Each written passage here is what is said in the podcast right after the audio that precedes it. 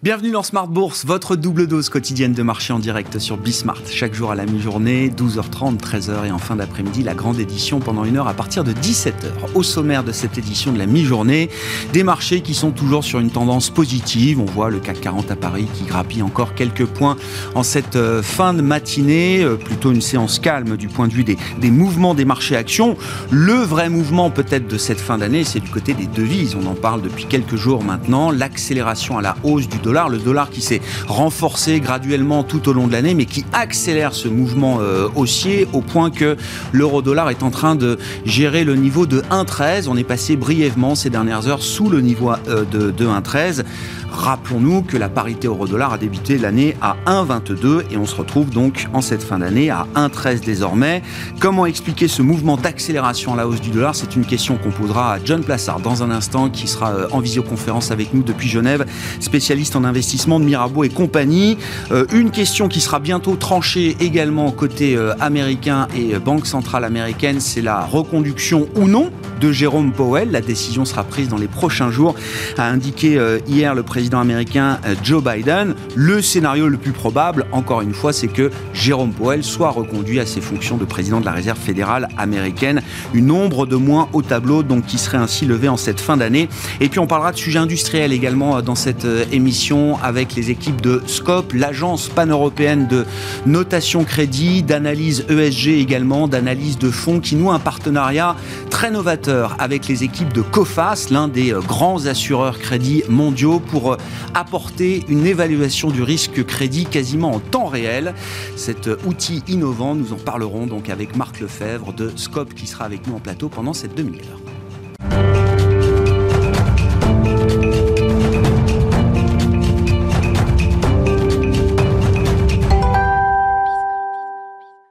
D'abord, pour entamer cette émission, comme chaque jour, un point complet sur les marchés à mi-séance, c'est avec Alix Nguyen. Après avoir aligné une 13e séance de hausse en 14 jours de bourse, le CAC s'engage sur une note plus que calme. En Europe, si les cas de Covid repartent fortement à la hausse et inquiètent le marché, la solidité de Wall Street atténue les craintes. Hier, Wall Street accueillait avec enthousiasme la publication des ventes au détail en octobre. Elles ont augmenté d'1,7% sur un mois. À noter que pour l'heure, les contrats futurs y sont stables en attendant les annonces trimestriel de géants de la distribution, euh, Target et Lowe's.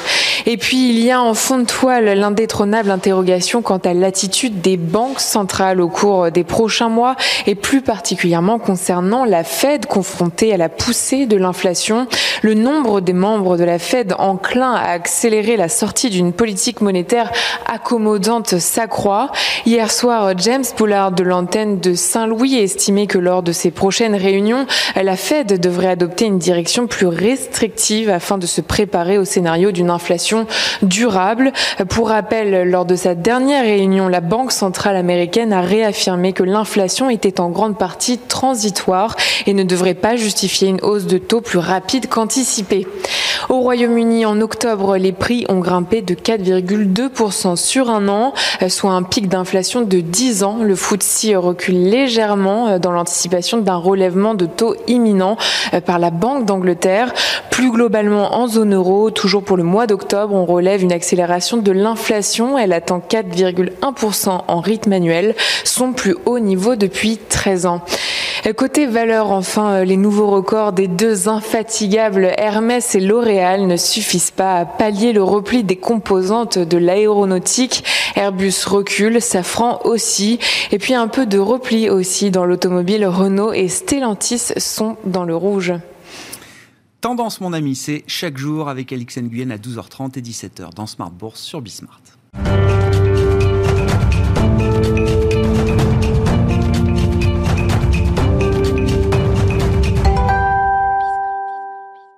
Et c'est le cas du dollar qui nous intéresse en cette fin d'année sur les marchés. Nous en parlons avec John Plassard qui est avec nous à distance depuis Genève, spécialiste en investissement de Mirabeau et compagnie. Bonjour et bienvenue euh, John. Effectivement, hein, parmi les mouvements de marché importants, alors la hausse des indices actions qui ne s'arrête plus, on est à plus de 12 séances de hausse consécutives sur le CAC 40. De ce point de vue-là, j'allais dire rien de nouveau. La tendance est établie et pour l'instant, rien n'arrête le train des marchés actions. Ce qui est assez nouveau dans le paysage des marchés, c'est effectivement la hausse du dollar qui s'accélère depuis quelques jours, quelques semaines Alors que les, marchés de devises étaient restés euh, assez calmes jusque-là, on commence à se réintéresser notamment à la devise euh, américaine. Qu'est-ce qui explique, selon vous, l'accélération du mouvement haussier du dollar qu'on observe depuis quelques jours, John? Bonjour Grégoire. Non, d'abord il faut rappeler une chose qui est importante de noter, c'est que la hausse du dollar se fait pas face à toutes les devises, c'est surtout face à à la lire turque, c'est une autre chose. Mais si on regarde par exemple par rapport au franc suisse, qui est aussi une monnaie de référence, eh bien on voit que ça bouge pas tellement, le dollar bouge pas tellement. Donc c'est vraiment cette parité euro-dollar qui commence vraiment, comme vous l'aviez dit en préambule, bah, à pas passer sous les 1,13 et qui devrait bientôt aller tester les 1,10. Alors, il y a plusieurs choses. La première des choses, vous l'avez aussi dit, c'est l'accélération de l'inflation aux États-Unis, euh, que ce soit sur les détails qu'on a eu sur les prix à la production aux États-Unis ou même sur l'inflation en elle-même, eh bien, on voit que ces détails poussent plusieurs membres de la Fed à à, demander mm. euh, que euh, les taux soient montés le plus rapidement possible et que ce fameux tapering qui vient de commencer en début de semaine, donc la baisse des rachats d'actifs, ben, s'accélère et soit de plus de 15 milliards de dollars. C'est-à-dire qu'on arrête ce tapering avant la mi-juin prochain. Alors ça, c'est la première des choses. C'est le fait, hein, c'est l'inflation qui devrait, qui pourrait pousser la Banque centrale américaine à remonter les taux largement avant ce qui est en train de se passer en zone euro.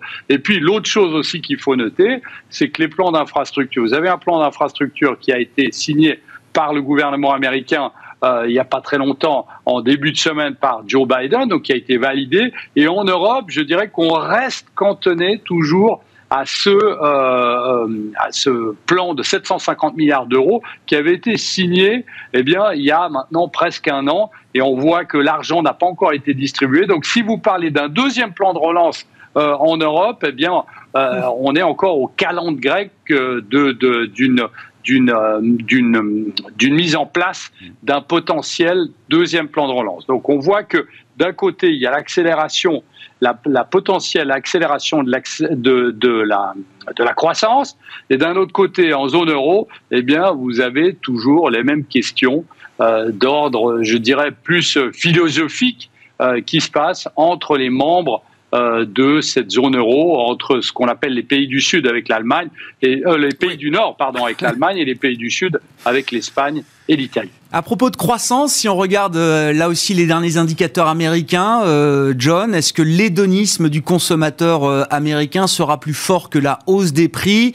C'est une question clé alors qu'on attaque la période des fêtes de fin d'année. Ce sera Thanksgiving la semaine, prochaine aux, aux États-Unis. Le dernier indicateur qu'on a eu, qui date d'hier, hein, les ventes au détail du mois d'octobre, semble plutôt rassurant, alors qu'on avait des indicateurs de confiance, notamment du côté des ménages américains, qui étaient sur des niveaux relativement bas plus bas depuis 10 ans, par exemple, si on regardait l'indicateur du, Michigan. La consommation américaine tient pour l'instant. Est-ce qu'elle peut tenir également sur la période de fin d'année, euh, John? Euh, Oui, je pense, mais il faut, il faut juste regarder euh, dans les euh, dans les détails de ces ventes au, ces ventes au détail, c'est le cas de le dire, c'est que vous avez, rappelez-vous, vous avez aussi le prix des véhicules aux États-Unis neufs et d'occasion qui progresse, et puis vous avez aussi le le prix du baril de pétrole et les prix à la pompe aux États-Unis qui progressent fortement. D'ailleurs, hier euh, en Californie, on n'a jamais eu un prix du gallon que c'est le gallon, c'est comme ça que ça mm. se calcule aux États-Unis, qui a été aussi haut. C'est le record historique. Donc, lorsqu'on voit euh, ces chiffres, eh bien, le consommateur américain, s'il dépense plus, il n'aura pas plus aujourd'hui, parce qu'il y a cette inflation qui est en train de se faire. Donc, il faut faire attention. Euh, après, évidemment, c'est encourageant. Euh, on voit que grâce à la vaccination, grâce eh bien, au retour au travail, eh bien, l'épargne qui avait été mis de, l'argent qui avait été mis de côté, l'épargne des Américains, eh bien commence à baisser et cette épargne qui baisse ben, se traduit par des achats un peu plus conséquents. Alors pour la fin de l'année, on va avoir un test qui sera un test réel, c'est la semaine prochaine, mm. puisque on a Thanksgiving et avec Thanksgiving, qu'est-ce qu'on a? Ben, On a ce qu'on appelle le Black Friday, c'est-à-dire le vendredi qui suit le jeudi de Thanksgiving, et le Cyber Monday, c'est le lundi qui suit le jeudi de Thanksgiving, où pour l'instant les attentes sont très importantes puisque on attend pour le Black Friday plus 20% par rapport à l'année passée et pour le Cyber Monday on attend un tout petit peu une croissance par rapport à l'année passée. oui, tout à fait, par rapport à 2020. Donc, il faut faire attention ici. Je pense que ça va être une très bonne séance, une très bonne session, je dirais. faire toujours attention ici parce que on constate que, et c'est quelque chose qui est calculé très près, le repas euh, global avec euh, tout ce que vous avez sur la table de Thanksgiving, que ce soit la dinde, que ce soit le stuffing, que ce soit les pommes de terre, etc. aux États-Unis, n'a jamais été aussi haut. Et on voit une ah. progression très forte donc de cette inflation euh, dont on parle si régulièrement et qui se retrouve maintenant autour de la table réellement des Américains. Vous dites, John, le prix de la dinde, c'est un indicateur euh, pertinent à suivre quand on veut mesurer euh, l'appétit de consommation des, Américains en fin d'année. Oui, tout à fait. Et, ça, paraît, ça paraît assez loufoque, mais c'est euh, véridique. Et même, vous avez certains membres de la Fed qui en parlent, puisqu'on sait très bien que les Américains, à plus de 80%, voire 85% des Américains, vont manger de la dinde lors de Thanksgiving quel que soit leur euh, degré social, je dirais. Et donc la personne qui a euh, le moindre revenu, eh bien, va aussi acheter la même dinde que celui qui a beaucoup de revenus. Et donc, c'est pour lui euh, eh bien, un indicateur qui est un indicateur très fort parce que ça va, euh, ça va avoir un impact sur sa consommation après pour Noël et les prochains mois. C'est un point de repère euh, fixe dans l'année qui est un point de repère important donc pour le consommateur américain et pour les officiels de la Fed. Vous nous dites également, John, à propos de la Fed, on va avoir bientôt la réponse euh, euh, de, savoir si Jérôme Powell est reconduit ou non comme président de la Réserve fédérale américaine. Pourquoi est-ce que ça prend autant de temps, euh, John? Et est-ce que oui, c'est le scénario le plus probable que Joe Biden, alors que Janet Yellen a déjà donné son feu vert à une reconduction de, de Jérôme Powell, est-ce que c'est le plus probable que Joe Biden, à son tour, reconduise officiellement Jérôme Powell pour un nouveau mandat? Oui, c'est le scénario préféré. Pourquoi? Parce que euh, on est dans une situation de normalisation de politique monétaire, de début du tapering qui a commencé maintenant, de potentielle hausse de taux l'année prochaine. Donc, euh, on est dans une situation où effectivement, si on casse un peu cette ce dynamisme, eh bien, potentiellement, ça peut faire un choc, voire un petit choc sur les marchés. Alors ça, c'est une chose. Mais de l'autre côté, il faut pas oublier une chose, c'est que Jérôme Powell a quand même été mis à son poste par Donald Trump, même si après, on se souvient, Donald Trump le détestait et le traitait de tous les noms, mais c'est quand même un républicain qui a été mis en place par l'ancien président républicain. Et d'un autre côté aussi, eh bien, il y a l'aile un peu plus de gauche du gouvernement américain qui veut absolument pas de Jérôme Powell, qui est considéré comme l'ami de Wall Street et à sa place, il voudrait une personne comme Laëlle Brennard, déjà un qui est une femme, et pour eux c'est très important, alors qu'on sait que ce soit une femme ou un homme, l'important c'est que c'est le résultat qui compte. Eh bien, ici, il voudrait que ce soit une femme qui soit au pouvoir, au pouvoir et peut-être quelqu'un qui soit un peu moins ami des banquiers de Wall Street, puisque c'est la caricature qu'on a de Jérôme Powell. Bon, on suivra ça. Réponse dans les prochains jours, a euh, promis euh, Joe Biden hier, donc sur la décision de reconduire ou non Jérôme Powell à la tête de la Réserve fédérale américaine, sachant qu'il y a d'autres nominations également euh, au sein de la Fed qui se jouent en ce moment. Merci beaucoup, John. Merci d'avoir été avec nous par visioconférence depuis Genève. John Plassard, spécialiste en investissement de la banque Mirabeau et compagnie.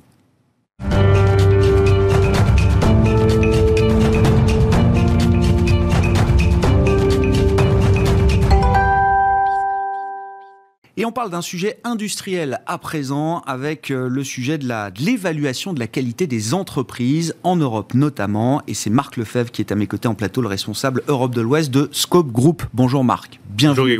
Merci d'être avec nous. Alors je le disais en préambule, vous apportez un, un outil innovant sur euh, le marché de l'analyse du risque crédit en l'occurrence avec un, un, partenariat que vous annoncez aujourd'hui avec euh, Cofas. On va en parler, mais juste pour remettre un peu les, les choses en perspective, parmi tous les sujets qui font euh, l'objet de questions de souveraineté.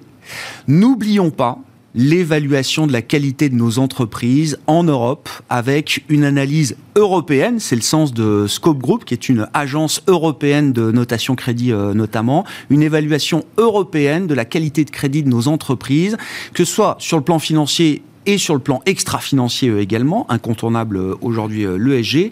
Et, depuis le début, vous nous dites, là, derrière, il y a une vraie question de souveraineté face aux concurrents et aux agences concurrentes qui sont essentiellement américaines. Tout à fait. Il est important aujourd'hui d'avoir une alternative forte en Europe, et cette alternative, c'est nous. Nous sommes l'alternative crédible, la plus crédible.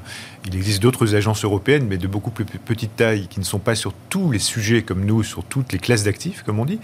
Euh, donc aujourd'hui, Scope est cette véritable alternative, et il est important d'avoir une offre alternative avec une perspective différente, et donc pour contrer cet oligopole qui aujourd'hui atteint ses limites à la fois vis-à-vis des émetteurs, mais également des investisseurs. Et là, on retrouve l'équation émetteur-investisseur euh, dans laquelle on s'inscrit, c'est notre ADN. C'est un point clé, on en a déjà discuté avec vous, mais on a un peu de temps, donc je voulais qu'on reprenne le temps de le marteler, euh, Marc. Il faut absolument être euh, européen d'une certaine manière pour comprendre les entreprises européennes telles qu'elles fonctionnent aujourd'hui, que ce soit encore une fois sur le plan financier ou sur le plan extra-financier. Il y a une différence euh, à regarder les entreprises d'un point de vue européen euh, versus les regarder d'un point de vue américain. Tout à fait. Une agence européenne, c'est pas une agence qui est simplement son siège en Europe. C'est une méthodologie différente. C'est une méthodologie quantitative et qualitative qui ne va pas calquer des modèles anglo-saxons qui ne correspondent pas à notre millefeuille de diversité européen. On a des écosystèmes régionaux extrêmement complexes en Europe. On est bien placé pour le savoir quand on est européen. On a une approche, nous, méthodologique qui est très très différente des Américains sur, par exemple, la, trésorerie, sur les conglomérats. Les Américains ont un peu de mal avec ça, puisque souvent les sociétés, les grandes sociétés américaines n'ont qu'un métier. En Europe, c'est pas du tout le cas. Donc tous ces éléments mis bout à bout font qu'effectivement, aujourd'hui, les investisseurs et les émetteurs souhaitent une évaluation différente et une perspective différente. Quand vous avez les trois gros acteurs qui regardent dans ce sens, vous avez besoin d'un acteur qui regarde dans l'autre sens. C'est, je dirais, quasiment mathématique. Et c'est ça qui est important. Euh, aujourd'hui, euh, on parle véritablement de souveraineté du financement. On ne peut pas laisser plus de 90% de parts de marché à des sociétés anglo-saxonnes qui vont définir le coût de financement de nos champions, de nos PME et de nos ETI françaises et européennes. Et dans cette bataille, vous apportez donc euh, une innovation importante euh, sur le marché. Euh, alors pour vos clients, face à la concurrence américaine dont on vient de parler, Marc, c'est l'idée. Alors cet outil s'appelle Credit Review. L'idée, telle que je la comprends et telle que je la simplifie peut-être, c'est de pouvoir permettre à vos clients, que ce soit des investisseurs ou des grandes entreprises qui ont besoin de connaître aussi la qualité de crédit de leur environnement, de leurs partenaires commerciaux industriels, c'est un outil d'analyse du risque crédit quasiment en temps réel. Exactement, c'est un véritable... Avec la COFAS, voilà, donc qui, euh, qui permet aussi la, naissance de cet outil. Alors, la COFAS, euh, tout le monde connaît la COFAS, mais Assureur Crédit, l'un des deux leaders euh, mondiaux, c'est 4500 salariés, c'est 100 pays, une présence dans 100 pays, c'est 70 000 clients, 1,5 milliard de chiffre d'affaires, voilà, donc c'est un mastodonte. Et donc aujourd'hui, effectivement, on est en partenariat avec la COFAS pour la mise en place de ce système d'alerte avancée sur le risque de crédit des entreprises on parle de 80 millions d'entreprises, donc on passe d'ailleurs les frontières européennes, on va sur les frontières, y compris américaines et tous les autres pays, et ça, c'est passionnant. Et donc, aujourd'hui, on répond à un véritable problème de marché qui repose sur quatre éléments, sur un quatuor, qui sont la couverture, l'efficacité, la rapidité, mais également la réactivité. Couverture, pourquoi? Parce que vous avez des providers qui vont faire une partie de ce qu'on fait aujourd'hui avec la COFAS, mais pas tout, mais en tout cas pour certains pays, nous, l'avantage, c'est qu'on couvre tous les pays. Mmh.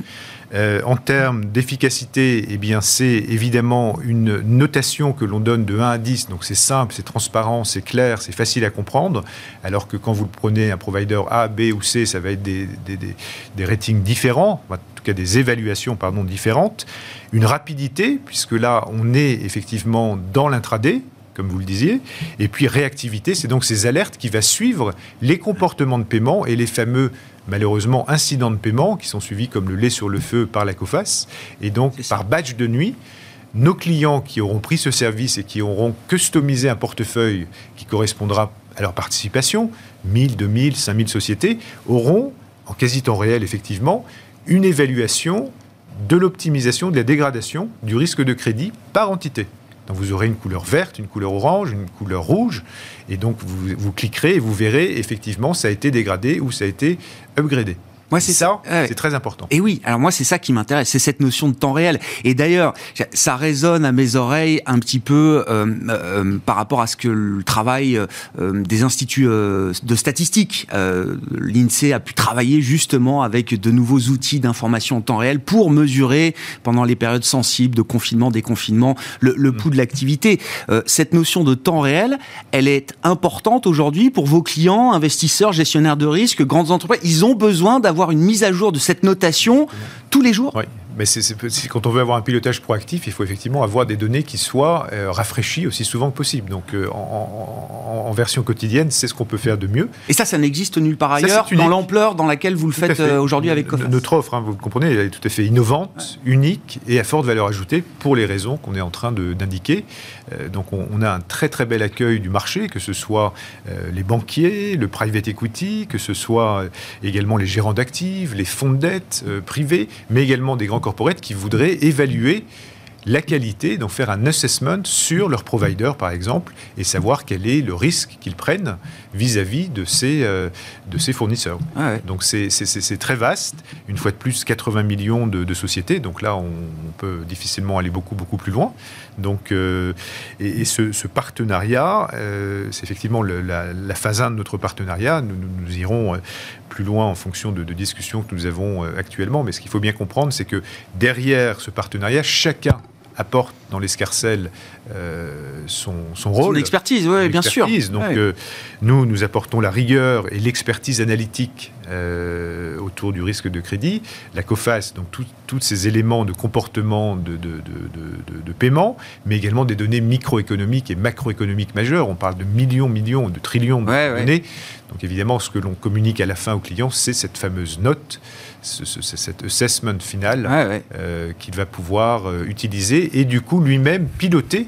Alors après, c est, c est, effectivement, on ne fait pas tout le travail. On indique et après, les gérants ah doivent. Bah bien sûr, prennent leurs décisions. Oui, oui, sur la base de Exactement. la notation, enfin de la note que vous pouvez euh, fournir ça veut dire que le, le, le process d'analyse crédit devient de plus en plus euh, quantitatif, de plus en plus euh, systématisé, automatisé, en tout cas à travers cet outil, c'est ce que je comprends. Est-ce qu'il y a encore au final un filtre euh, humain à l'arrivée dans, dans l'analyse crédit que, des entreprises? Là, on est sur des évaluations, vous le comprenez, pour une utilisation interne. C'est ça. C'est pas une utilisation externe et réglementaire. Là, évidemment, dans ce cas-là, on s'oriente vers le rating ouais. que l'on propose chez, chez, Scope. Là, on est sur un assessment. Désolé pour le, le franc. Oui, mais c'est non, mais c'est important. Chaque important. terme a son importance. Exactement. Effectivement, c'est pas un rating au sens réglementaire du terme. Exactement. C'est vraiment une évaluation interne qui vous permet de piloter. C'est pas quelque chose que vous allez utiliser avec votre régulateur, par exemple. Mais ouais. euh, évidemment, dans l'escarcelle de l'offre chez, chez Scope, on a l'ensemble des éléments. On part de la data, on arrive à des assessments, à des scoring et des ratings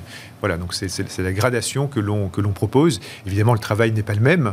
On passe d'un travail plus quantitatif à un travail quantitatif et qualitatif sur le, sur le rating. Euh, et c'est ça que nos, nos, nos, émetteurs et nos investisseurs apprécient. Je dirais que chaque offre trouve son, son couvercle mmh. ses, et ses clients. Là, on a, eu, euh, on a fait évidemment des tests en, en amont du, du, lancement et les clients, on a designé ce, au, au, cœur du partenariat avec la COFAS, on a designé cette offre euh, avec des retours clients.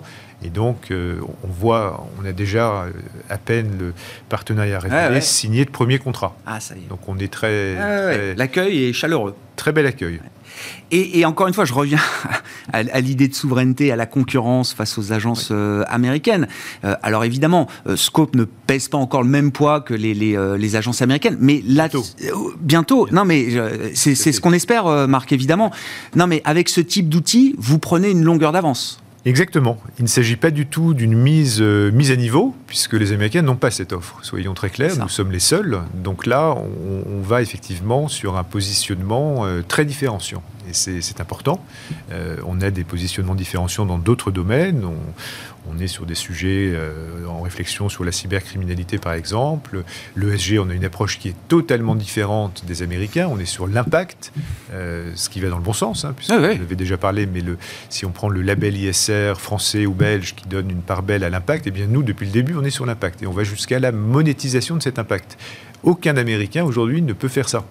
Donc voilà, on a nos spécificités, on est l'acteur euh, alternatif et l'acteur qui monte.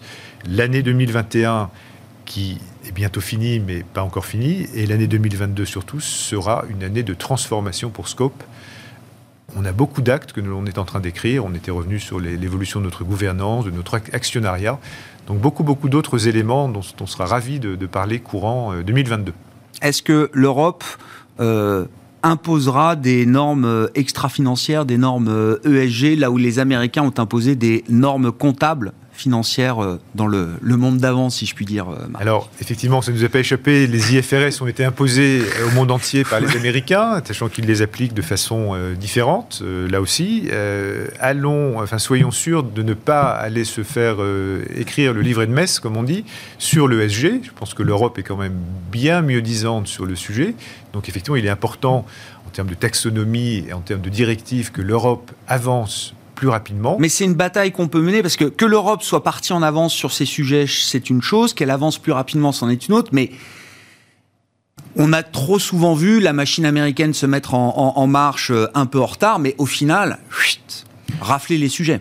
Alors espérons que la, présidence française de l'Union européenne qui débute en, janvier 2022 hein, euh, nous permette d'accélérer sur ces sujets. Ça fait partie, de, ça fait partie des, thèmes. Hein, donc Ce ne sera pas le sujet le plus grand public, mais vous dites que ça peut être un sujet fort porté par euh, une présidence française de l'UE. De même que la souveraineté et la souveraineté du financement en sera un illustratif.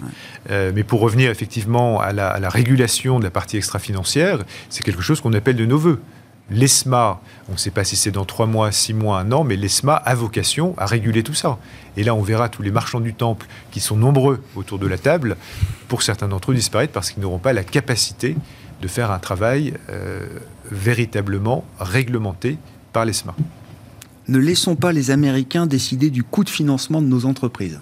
Je retiens cette phrase. Euh, ça, c'est pour l'aspect financier, mais l'aspect euh, extra-financier est, euh, là aussi l'enjeu d'avenir pour, pour la, notation et l'évaluation de nos entreprises. Merci beaucoup, Marc, d'être venu nous parler donc de cette, cet outil innovant que vous avez déployé, que vous déployez depuis aujourd'hui avec COFAS comme partenaire, donc cet outil d'analyse et d'alerte avancée sur la qualité de crédit des entreprises. Marc Lefebvre, qui était avec nous en plateau, le responsable Europe de l'Ouest de Scope Group dans Smart Bourse à la mi-journée. On se retrouve ce en direct à 17h sur Bismart.